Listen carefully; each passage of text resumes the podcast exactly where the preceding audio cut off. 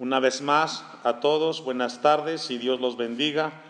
Me da mucho gusto verlo esta tarde en la casa de Dios y lo felicito por haber tomado la decisión de estar esta tarde en este lugar. Es el mejor tiempo invertido del día. Después de las actividades de la vida cotidiana, rendir nuestro corazón al Dios de la Biblia es una bendición muy grande. Que Dios lo bendiga por estar aquí esta tarde, hermanos, hermanas. Continuamos con la predicación que hace ocho días no concluimos.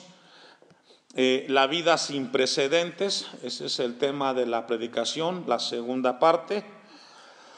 Vamos a recapitular un poco para tener el contexto.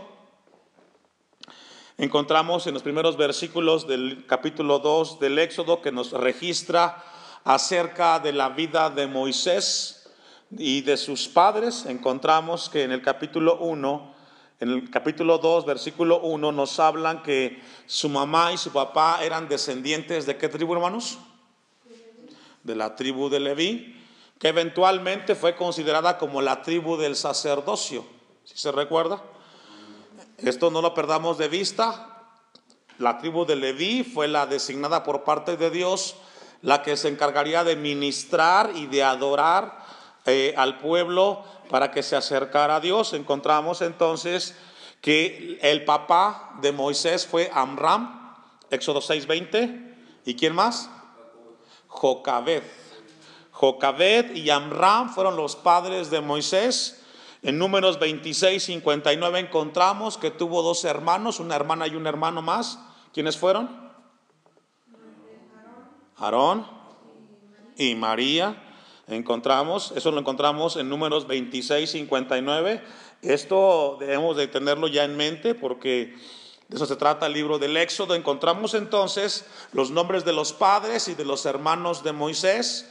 Eh, encontramos entonces que los padres de Moisés, dice en el versículo 2 de Éxodo 2, que dio a luz un hijo y viéndole que era hermoso, y aquí vimos entonces que las características de Moisés no fue coincidencia, no fue un accidente, fue un propósito de Dios. Fue hermoso desde ese momento de su nacimiento, ya Dios tenía previsto lo que iba a hacer con la vida de este niño. Y esto nos recuerda, hermanos, que nuestros hijos no son accidentes, ni tampoco son casualidades. Nuestros hijos y nuestra vida misma siempre ha estado en el propósito del Dios eterno. Amén. Y esto es muy importante. El versículo 3, pero no pudiendo ocultarle más tiempo, es decir, se vieron eh, eh, eh, confrontados por la decisión de el faraón, el cual desplegó una estrategia que a través de los soldados todo varón hebreo fuera muerto. Ellos como padres sintieron este acoso y tuvieron que hacer algo.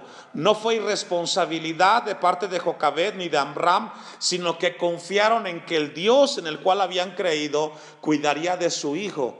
Ellos tomaron la decisión de colocarlo, dice el versículo 3, en una arquilla de juncos y la calafateó con asfalto y brea y colocó en ella al niño y lo puso en un carrizal a la orilla del río. Este versículo 3 nos habla que los tiempos de Dios son perfectos. Ese día no fue casualidad en que la hija del faraón llegara a ese mismo lugar del río y con sus doncellas antes de irse a bañar se acercaran ahí.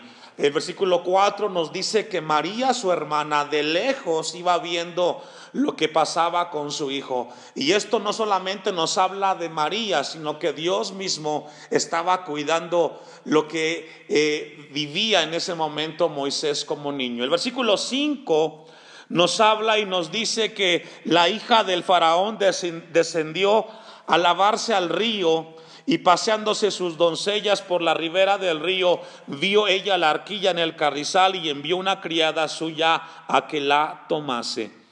Y aquí encontramos que los planes de Dios comienzan a manifestarse en la vida de Moisés. Ahora, no perdamos de vista esto, iglesia. No es la historia de Moisés, es la historia de Dios, porque es Dios el que está mostrando que Él tiene control de la vida del hombre. No solamente es la historia del hombre que nos narra el Antiguo Testamento como el más manso y más humilde, sino que nos habla de la historia del Dios que tiene control de todas las cosas y que no importa la circunstancia, siempre Dios cuidará de su pueblo por encima de los momentos que le toque vivir al hombre en ese momento, en esas circunstancias. No perdamos de vista eso, no es Moisés, es Dios cuidando la vida de aquel que se iba a convertir en el libertador de Israel en Egipto. Dice el versículo 5 que fue en ese momento que se acercó las doncellas. Versículo 6, y cuando la abrió, vio al niño y aquí el niño lloraba y teniendo compasión de él. ¿Qué tuvo la hija del faraón, hermanos? Compasión. Ahora, eso no solamente fue un sentimiento espontáneo, no. Dios estaba trabajando a través de la vida de la hija del faraón. A veces pensamos que son las personas que están involucradas, pero recordemos lo que dice Filipenses, que Dios pone el querer como el hacer por su buena voluntad. Es Dios el que empuja a las personas para cumplir de manera soberana su providencia en cada uno de sus hijos en esta tierra. Tuvo compasión de los niños de los hebreos es este, es decir, ella reconoció desde el primer momento que este niño era hebreo. Ella sabía que su padre había eh, promulgado un edicto en el cual todo hijo varón hebreo debía de morir. Ella lo sabía. Sin embargo, a pesar de ello, ella corrió el riesgo y se lo llevó. Primero lo, lo, aceptó, lo reconoció y lo quiso tomar como hijo. Y ahí comenzamos de que Moisés comienza a ser cuidado desde el mismo palacio del faraón. Y ahí nos habla el versículo 7, entonces su hermana dijo a la hija de Faraón, iré a llamarte una nodriza de las hebreas para que te críe este niño. Y aquí, aquí tal pareciera que todo es casualidad, porque resulta que la que se encargaría de cuidar a Moisés, ¿quién sería? Su madre. Solamente su madre podría cuidar de ese niño. Ahora pongamos mucha atención. Lo que estamos leyendo en Éxodo es un cuidado minucioso de Dios para con este niño que sería Moisés más adelante. Y esto nos habla, hermanos, de que Dios tiene control de nuestras vidas. Podemos descansar esta tarde y tener la certeza de que nada pasará en nosotros si Dios no lo permite. Por eso es que Dios quiere que pongamos atención. Más allá de lo que puede ser o lo que pudo ser Moisés, ese Dios que cuidó de él, cuida de nosotros en el siglo XXI y nos guarda. Encontramos hace ocho días, veíamos algunas lecciones que encontramos en los padres de Moisés. Una de ellas es de que eh, en la vida nada es por accidente. Romanos 8, 28 dice que los que aman a Dios, todas las cosas ayudan para bien. ¿Cuántas cosas? Todas. Es decir, para los cristianos, cada situación que vive es un momento para aprender y crecer en el Señor. Cada momento difícil para el cristiano es un, es un buen momento para confiar más en Dios y acercarnos más a sus promesas. Entonces encontramos en el versículo 7 que es llevado, dice, entonces su hermana dijo a la hija de Faraón, iré a llamarte una nodriza de las hebreas para que te críe este niño. Y la hija de Faraón respondió, ve. Entonces fue la doncella y llamó a la madre del niño. Y vemos que entonces Jocabet se, carga, se encarga o es encargada de los cuidados del niño. Y hace ocho días vimos también que uno de los principios o de las lecciones que encontramos de los padres de Moisés es que debemos de entender que los hijos son o deben de ser instruidos desde que son pequeños por los padres. No dejarle a nadie en el cuidado de la enseñanza más que de los padres sobre los hijos. Isaías 55, 10 y 11 encontramos que la palabra de Dios que sale nunca regresará vacía, está en el corazón, está martillando y no les da y no les deja y no les da paz. Y eso tenemos y eso nos da mucha tranquilidad y nos da mucha paz en el Señor. Dice el versículo 9, a la cual Dijo la hija de Faraón, llévate a este niño y críamelo y yo te lo pagaré. Y la mujer tomó al niño y lo crió. Comentábamos hace ocho días que según los comentaristas, los estudiosos de la Biblia dicen que Jocabet tuvo a este niño hasta alrededor de los seis u ocho años. Es decir, desde el momento que Jocabet tuvo una vez más a ese niño en sus brazos, Sabía que tenía que entregarlo de regreso muy pronto. Ella aprovechó el momento y el tiempo. Y aquí es donde Dios nos recuerda una vez más, los hijos son prestados. Los hijos Dios nos los da por un tiempo. Por mucho que nos aferremos a ellos, llegará el momento que la misma vida o el mismo Dios nos llevará alejarnos de ellos. Por eso Dios constantemente nos habla a los padres que tenemos que instruir al niño en su camino para cuando sea viejo no sea parte de él. Tenemos que estar constantemente con esa conciencia. Un día mi hijo se va a ir o un día yo miré de su vida. Y fue lo que Jocabet hizo en ese momento. Ahora, surge una pregunta que yo le hice a usted hace ocho días y hoy una vez más le quiero hacer a usted. ¿Qué cree que le hizo? ¿Qué cree que le enseñó Jocabed a su hijo en esos seis años, hermanos? ¿Qué cree que Jocabed hizo con ese niño? ¿Qué cree que le enseñó? De los caminos de Dios. Según el versículo 11 de Éxodo 12, de Éxodo 2, perdón, encontramos que no solamente le habló de Dios, del Dios de Abraham, sino que también le habló de que él era hebreo y de que tenía hermanos. Dice Éxodo 2, 11, en aquellos días sucedió que creció ya Moisés, salió a sus, salió a sus hermanos y los vio en sus duras tareas. ¿Quién le enseñó a Moisés que los esclavos eran sus hermanos? Su madre. Hermanas, si ustedes pudieran saber lo importante que ustedes o lo que ustedes representan para sus hijos, tendrían más cuidado de lo que les enseñan o cómo les enseñan. Esas palabras que recibió ese niño a los seis, a los tres, a los cuatro, a los siete años, quedaron marcados en su corazón, porque entre el versículo 10 y el versículo 11, escuche esto, pasaron 40 años. Entre el versículo 10 y el versículo 11 hay una distancia de 40 años. Y después de 40 años, las palabras de la madre fueron recordadas en la vida de Moisés, que ellos, los esclavos, eran sus hermanos.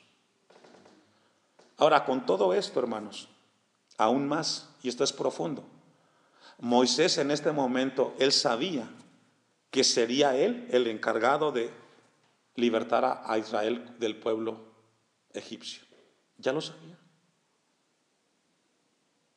Como esta tarde Dios nos recuerda a nosotros, usted ya sabe por qué usted es salvo. Usted ya sabe por qué en su familia usted fue alcanzado o alcanzada para la gloria de Dios. Usted ya lo sabe. Usted sabe por qué fue usted precisamente la persona que a través de usted llegara el Evangelio al hogar en el cual se está usted. Solo que muchas veces ahogamos ese pensamiento para no asumir la responsabilidad. Cuando nosotros venimos a Cristo, a partir de ese momento sabemos por qué fuimos salvos, para qué fuimos salvos.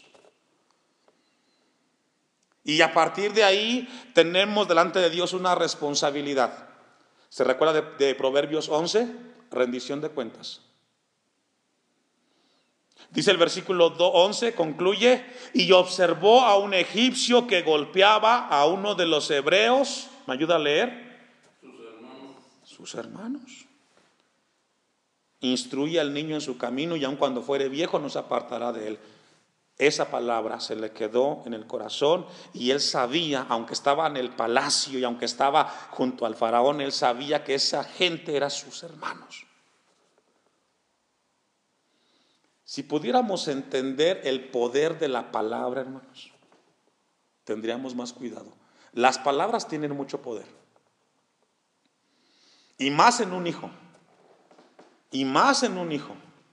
Cuando el padre le dice algo al hijo, bueno o malo, si el padre lo, denigra, le dice, eres un burro, no sirves, tú lo estás taladrando el corazón a ese niño. Si tú le dices, hijo, tú eres inteligente. ¿Sabe que con mi nena nosotros acostumbramos, a veces ella dice en algunas casas, papá, es que no puedo. De repente le decimos, haz esto, hija. Y ella dice, no puedo. Y desde que ella es bebé, nosotros siempre le decimos, esa palabra no existe, hija.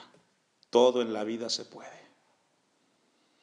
Hoy que ya tiene un poco más de años, cuando ella se le pasa y dice, no puedo, ella misma corrige y dice, esa palabra no existe, papá. Todo se puede en la vida. Y eso es cierto, todo se puede. Es decir, todo depende cómo tú le vendes la idea a tu hijo. Si no se puede, no se puede. Pero déjeme decirle que todo en esta vida se puede. Hasta la misma muerte se puede vencer en Cristo Jesús. Encontramos entonces que las palabras de la madre fueron profundas. Versículo 10, vamos a regresar para terminar la introducción. Y cuando el niño creció, ella lo trajo a la hija del faraón a los seis u ocho años. Es decir, tuvo que entregar al hijo. Y esto nos recuerda una vez más, hermanas, hermanos, no somos eternos con los hijos un día no vamos a estar con ellos. Solamente vivimos una etapa de la vida con ellos. Aprovechémoslos, disfrutemos. Porque llegará el momento en el cual querrás estar con él o con ellos y no podrás, porque se fueron de tu vida, ya no estarán. Hasta que llegue el momento en el cual nos separemos por completo cuando partamos de esta tierra o, parte él, o, parten, o partan ellos de esta tierra aunque nos encontraremos Dios mediante allá en el cielo con ellos, pero nuestra etapa en esta tierra tiene un límite, no son eternos los hijos. Aprovechemos el tiempo. Lo trajo de regreso, versículo 10, y le puso por nombre Moisés, diciendo, porque de las aguas lo saqué. Hice una pregunta el domingo, ¿quién le puso el nombre? Significa entonces que Moisés no es un nombre hebreo, es un nombre qué? egipcio. Y este es un dato que no debe de perder de vista usted. Efectivamente, el nombre de Moisés fue dado por la hija del faraón. Bien, hasta ahí nos quedamos hace ocho días. Y a partir de aquí, hermanos, encontramos una enseñanza muy importante. Aunque los malos puedan tener mucho lazo en esta vida, dijo un, predicador, escuche esta frase, aunque los malos perversos puedan tener mucho lazo o mucha cuerda en esta vida, dijo este predicador, al final Dios tiene la punta del lazo en sus manos y Él decide qué hacer con el lazo o con la cuerda. Y no pierda de vista esa frase. A veces pensamos que la vida está en manos del perverso y del malo porque el malo decide qué hacer. No, no, no, no, no el que tiene la última palabra y el que tiene por el mango el sartén es Dios. Y Él decide cómo se van a hacer las cosas. Ya dijimos que entre el versículo 10 y el versículo 11 hay 40 años de distancia. 40 años. En aquellos días, y es decir, después de 40 años, la pregunta que surge aquí, bueno, pastor, y en esos 40 años, ¿qué sucedió? O como usted dice que pasaron 40 años. Esto es muy importante, todo está en la Biblia, hermanos. La Biblia habla por sí sola. Hechos capítulo 7, versículo 22, encontramos qué sucedió con Moisés a partir del momento que Jocabet regresa a ese niño y se lo entrega a la hija del faraón. Hechos capítulo 7, versículo 22.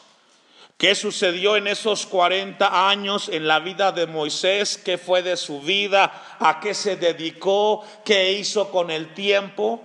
Porque el versículo 11 nos habla después de ese, de ese tiempo en la vida de Moisés. Hechos capítulo 7, versículo 22. ¿Lo tiene? Ponga atención. Y fue enseñado Moisés en toda la sabiduría de los egipcios y era poderoso en sus palabras y obras. Y comienza el libro de los hechos a comenzar a narrar qué fue de la vida de Moisés. Número uno, fue enseñado. ¿Dónde? En la sabiduría de los egipcios. Es decir, en ese tiempo Moisés fue preparado en las mejores escuelas con los mejores sabios egipcios. Versículo 23, cuando hubo cumplido la edad, ¿me ayuda a leer? Ahí está. Por eso el pastor sacó el dato, no fue ocurrencia. Dice el texto, cuando hubo cumplido la edad de 40 años, le vino al corazón el visitar a sus hermanos, los hijos de Israel, y allí entra Éxodo 2.11. Cuando los vio peleando, ¿se acuerda? Que lo leímos. Que estaba golpeando un egipcio a los hebreos. Bueno, en ese momento, dice el pasaje, y vino a visitar a sus hermanos los hijos del faraón. Allí en Palma, Éxodo 2.11. Entonces, pregunta o la respuesta a la pregunta, ¿qué sucedió con Moisés en los 40 años? Estuvo en una vida de preparación. Y aquí hay un joven. En tu juventud, ¿qué tienes que hacer? Prepararte para la vida. Es lo que tenemos que hacer, prepararnos. En toda la sabiduría, es decir, Moisés fue un hombre dotado intelectualmente, en un nivel académico el más alto de su nación para ese momento. Moisés no perdió el tiempo, la hija del faraón tenía el recurso y comenzó a prepararlo en las mejores escuelas, conocimientos, de tal manera que Moisés se convirtió en alguien importante intelectualmente hablando para llegar a ser el segundo después del faraón. Versículo 23, cuando hubo cumplido sus, la edad de 40 años, le vino al corazón el visitar a sus hermanos, los hijos de Israel, 24, y al ver que uno era maltratado, lo defendió e hiriendo al egipcio, vengó al oprimido. Pero él pensaba que sus hermanos comprendían que Dios le daría libertad. ¿Me ayuda a leer? ¿Qué significa eso? Si logra entender lo que acaba de leer, leamos una vez más. Pero él pensaba, Moisés pensaba, que sus hermanos comprendían, es decir, Moisés pensaba que sus hermanos hebreos, los egipcios, comprendían que Dios les daría libertad por mano suya. ¿Mano de quién? Significa entonces que tanto los esclavos hebreos como el mismo Moisés sabía que él era el hombre indicado. Ya lo sabía. Pero ¿cómo, pastor? Es que, hermano, las cosas de Dios son perfectas. Esto nos enseña, ¿sabe usted que sus hijos saben que usted era la parte importante para que llegara el Evangelio a su casa? Claro. Como usted también lo sabía. Lo único que hacía falta es que cada quien ocupara su lugar. El de líder como líder y el de pueblo como pueblo. Porque Dios estaba todo organizándolo. Esto es maravilloso. Los hebreos ya sabían que Moisés, el que estaba con el faraón, era hebreo. Ellos ya lo sabían. Y sabían ellos que era Moisés el que iba a libertar a Israel de Egipto. Y Moisés también, pues es que ellos ya lo saben, Señor. Esto es profundo. A mí en lo, en lo personal me quedé rebasado, pero con mucha paz porque sé que Dios tiene control de todas las cosas. Moisés, concluye el texto, mas ellos no lo habían, ¿me ayuda a leer? Estoy en Hechos 7:25. Mas ellos no lo habían, ¿qué dice hermanos? Y aquí encontramos de que, aunque sabemos, no entendemos. Ellos sabían, pero no lo entendían. porque ¿Sabe por qué? Porque muchas veces no creemos y no confiamos en Dios. ¿Cómo es posible que Dios va a hacer? Y cuestionamos la soberanía de Dios. Ahora, en todo esto, hermanos, esto nos muestra que muchas de las cosas indicadas que Dios nos pide a cada uno se pueden hacer, escuche esto, de manera equivocada porque se hacen en la carne. Porque a partir de este momento, según Hechos 7, 24 y 25, nos dice que tanto Moisés como los judíos esclavos sabían quién iba a libertarlos y cómo iban a ser libertados. Pero encontramos a partir del versículo 24 en adelante que Moisés se equivocó en las formas. Versículo 24. Y al ver a uno, a un hebreo, que era maltratado, lo defendió. E hiriendo al egipcio, ¿qué hizo, hermanos? Y aquí encontramos la primera equivocación. Dios nunca va a usar la fuerza bruta, perdón por la expresión, para arreglar las cosas. No. Moisés pensó que era la manera como iba a defender a su pueblo, iba a ser a través de la fuerza y de la violencia. Error. No. No es con espada, dice la palabra, sino con el Espíritu Santo. No es a la fuerza como se ganan las batallas. Le dijo Cristo a Pedro cuando le cortó la oreja del soldado. Guarda tu espada, Pedro, porque el que hiera espada, espada morirá. ¿Se equivocó? Pero él pensaba que sus hermanos comprendían que Dios les daría, la daría libertad por mano suya, mas ellos no lo habían entendido así, fíjese, otra vez.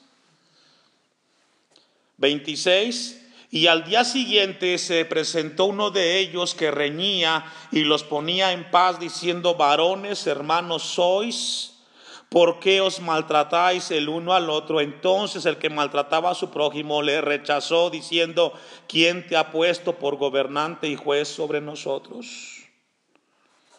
Y esto es profundo, hermanos. En el tiempo de Dios, no era de que Moisés hiciera lo que hizo, a golpes, no. Porque eso le perjudicó a Moisés. Perdió el lugar y el prestigio frente a sus hermanos, porque luego lo comenzaron a rechazar. Cuando nosotros nos equivocamos en cómo hacer las cosas que Dios nos ha pedido y lo hacemos en nuestra motivación y en nuestra carne, hermanos, la gente que nos está observando como ejemplo y testimonio se decepciona. Porque esperan que usted haga las cosas a la manera de Dios. Tengamos cuidado con ello. Pero es que, pastor, no me pude aguantar. Airaos, pero no pequéis. Dominio propio. Porque el que te está viendo, él está esperando que lo que vives lo hagas a la manera de Dios en el método de Dios. ¿Usted cree que Dios estableció que matando al egipcio que golpeaba al hebreo se iba a acabar los problemas? ¿Ustedes creen que a, la fuerza iba a libertar a Israel de Egipto? No, no era el método. Ahora, algo que le faltó también a Moisés fue la preparación. Porque sí, tenía conocimientos intelectuales, pero le faltaba el trato con el Dios poderoso. Porque una cosa es tener un conocimiento intelectual y otra cosa vivir en la voluntad del Dios de la Biblia. Muy diferente. Y eso le faltaba a Moisés en ese momento. Encontramos entonces que la palabra de Dios nos muestra a nosotros de lo importante que fue ese momento en la vida de Moisés. Vamos a, regresar al vamos a, volver a Éxodo para ir concluyendo, porque los tiempos se nos están yendo. Sé que está muy interesante esto. Éxodo 2, versículo 12. Entonces miró a todas partes y viendo que no parecía nadie, mató al egipcio y lo escondió en la arena. ¿Ustedes creen que era correcto eso? El plan de Dios era libertar al pueblo, pero no de esa manera. Jamás será la fuerza el camino para arreglar los problemas de Dios. A golpes no se arregla nada, hermano. Nada. 13. Al día siguiente salió y vio a dos hebreos que reñían, entonces dijo al que maltrataba al otro, ¿por qué golpeas a tu prójimo? Y él respondió, ¿quién te ha puesto a ti por príncipe y juez sobre nosotros? ¿Piensas matarme como mataste al egipcio? Iglesia de Dios, nada está oculto debajo del sol. Nada. Esto debe de producir temor en tu vida. Todo lo que haces oculto, un día se sabrá. Todo. Aunque pasen 30 años, aunque te mueras, pero llegará el momento que tu esposa se enterará de toda la verdad y tus hijos también. Lo que nos habla este texto, hermanos, y lo que debe de producir es temor. Las cosas escondidas no funcionan, nunca van a funcionar. No solamente lo ve Dios, lo llegan a saber aquellos que amamos y queremos. Y les maltratamos el corazón. Entonces Moisés, ¿qué tuvo hermanos? Miedo. Y dijo, ciertamente esto ha sido descubierto, claro. ¿Qué pensaba? ¿Que nadie se iba a enterar? No solamente Dios, sus hermanos se dieron cuenta. Y una vez más, la palabra de Dios ahí es fuerte. Nada está oculto debajo del sol. Aquello que escondemos, aquello que pensamos que podemos ocultar de los demás y nos aferramos y, y júrame lo que no lo vas a decir. No, no, no, no, no. Todo sale a la luz, hermanos. Y aquí se equivocó Moisés, el gran Moisés. Como todo ser humano se equivocó en la vida quiso hacer las cosas a su manera. Esta tarde Dios nos trajo a su casa para recibir su palabra y enseñarnos que los grandes hombres de Dios también cometieron errores. Aprendamos de ellos para no cometer el mismo error. Para concluir, versículo 5, oyendo Faraón acerca de esto, procuró matar a Moisés. ¿Por qué? Toda acción tiene una consecuencia.